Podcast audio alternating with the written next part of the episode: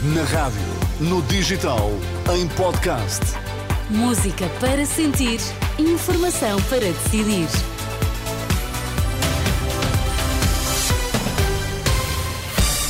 Notícias na Renascença. Para já, Miguel, quais são os títulos em destaque a esta hora? Instituto Politécnico do Porto despediu um professor e suspendeu outros dois por casos de assédio sexual e moral.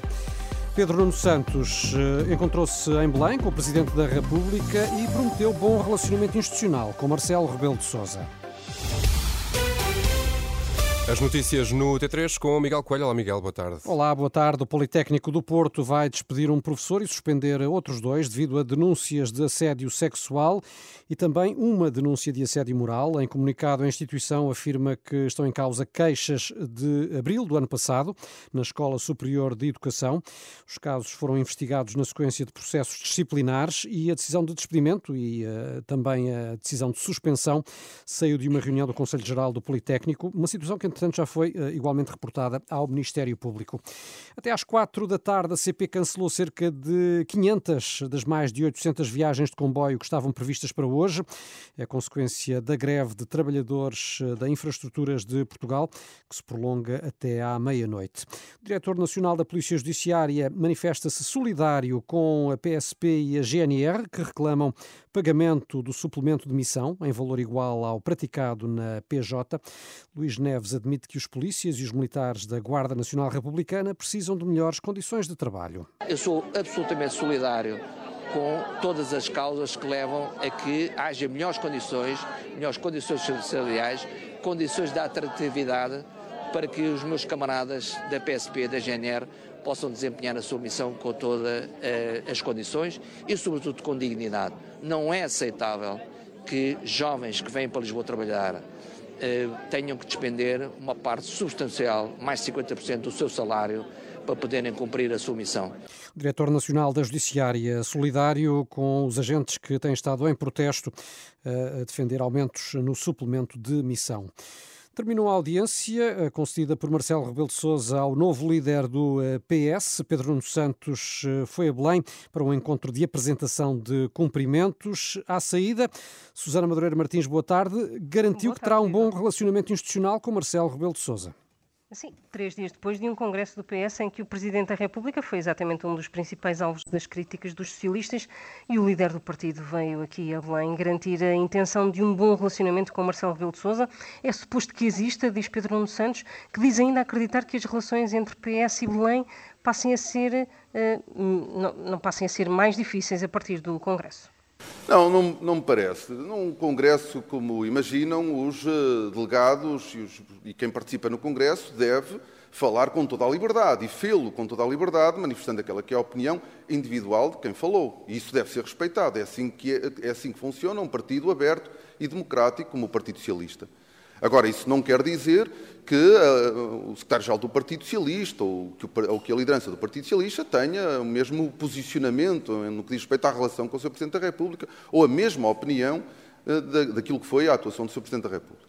E, e, nós temos que separar aquilo que é a opinião individual de, de militantes e delegados e dirigentes até do Partido Socialista com aquela que é a posição institucional do PS. Pedro Nuno Santos, que falou ainda do protesto da PSP, defendendo o líder do PS a valorização salarial também das forças de segurança.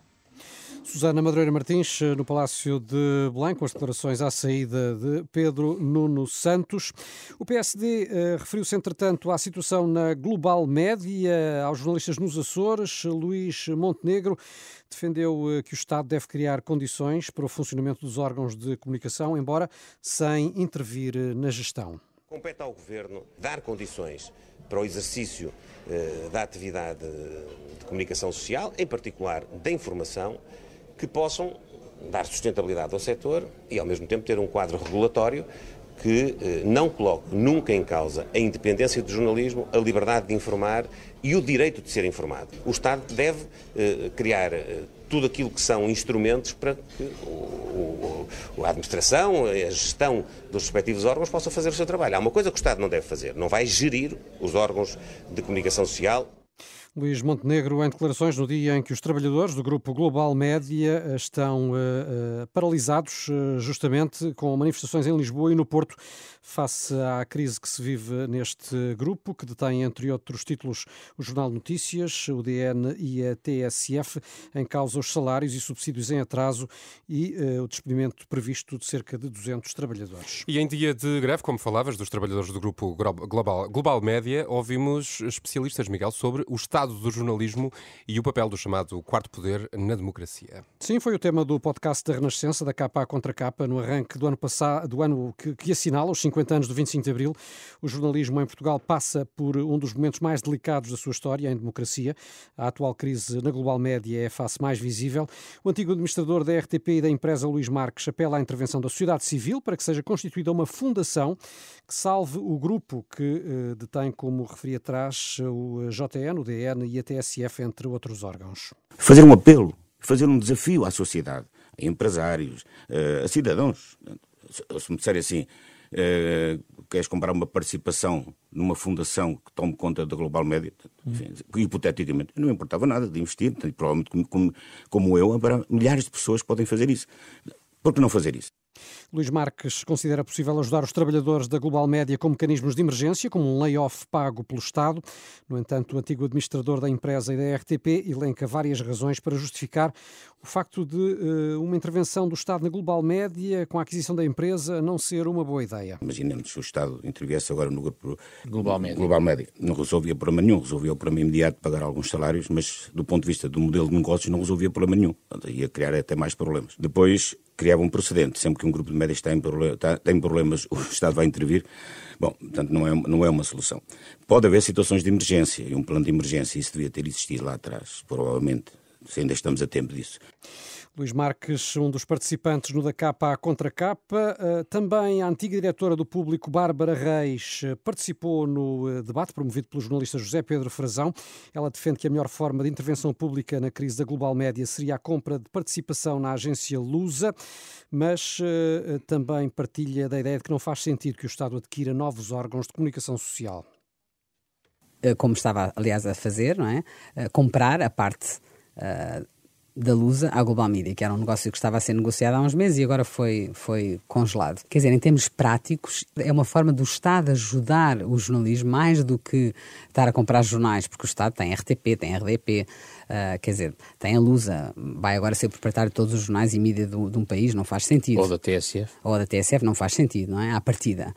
Passagens do da capa à contra capa, parceria da Renascença com a Fundação Francisco Manuel dos Santos, podcast para ouvir em rr.pt ou nas plataformas digitais. E uh, ainda há informação, Renato, que já é conhecida a árvore do ano.